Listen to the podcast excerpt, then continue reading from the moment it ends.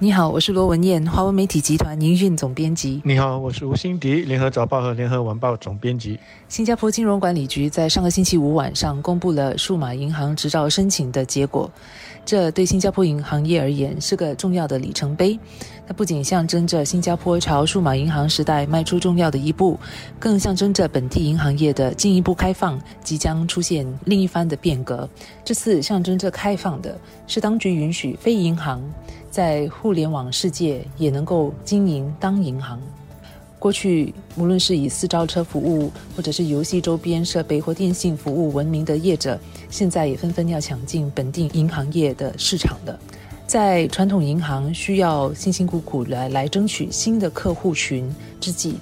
这些刚获得牌照的非银行业者，他们手头上已经有了庞大的用户网络基础。能够提供数码银行服务，将允许他们为他们的用户提供延伸的、更便利的服务，更方便他们进行交易。对这些业者而言，也是他们拓展业务、赚钱的商机。文件所提到的这个获得新数码全面银行牌照的，一个是由新电信和 Grab 组成的合资集团，一个是拥有电子游戏平台 Garena 和电商 Shopee 的东海公司。新电信和 Grab 各自都已经提供了这个电子付款服务，也有各自的这个电子钱包，可以说已经在开始为一般的公众提供一些很基本的数码金融服务了。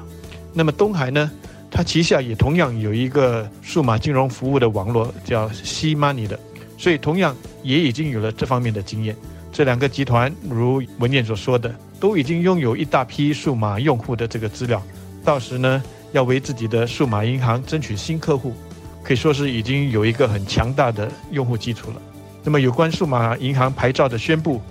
是在新加坡的股市闭市之后才宣布的，所以看不出对新电信股价的影响。但是东海呢，它是在美国上市的，所以消息宣布之后，它的股价就往上冲，一度上涨超过百分之十，最后呢，闭市是上涨了八点三一八仙。可见市场是看好这个牌照，对东海来说是非常有利的，绝对是一个好消息。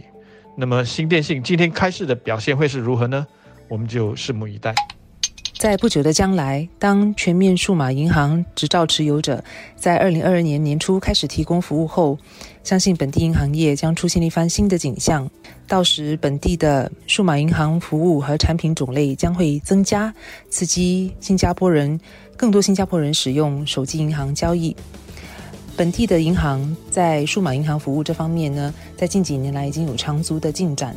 但相信他们会在这方面加码，跟数码银行执照持有者竞争，特别是在争取年轻消费者顾客群这一块。但更多竞争对消费者来说是件好事，因为竞争会激发业者更为创新。对消费者而言呢，交易成本也会降低，所享有的利率也会更为优惠。传统银行在资金实力和专业能力方面比较占有优势，所以相信他们所能提供的产品和服务还是会比较广泛的。比方说，在贷款产品方面，特别是比较大款额的贷款，如房屋贷款，他们还是相对于全面数码银行执照持有人来说更有优势。而刚获得全面数码银行牌照的业者的优势呢，则在于他们的科技与技术，以及他们对客户消费习惯数据的掌握和了解。数码银行将有助于新加坡朝智慧城市的这个发展，这是大势所趋。但是我希望传统银行不要把实体店当成是他们的这个累赘或者是负资产，然后为了降低成本，纷纷的把实体的分行一家一家的给关掉。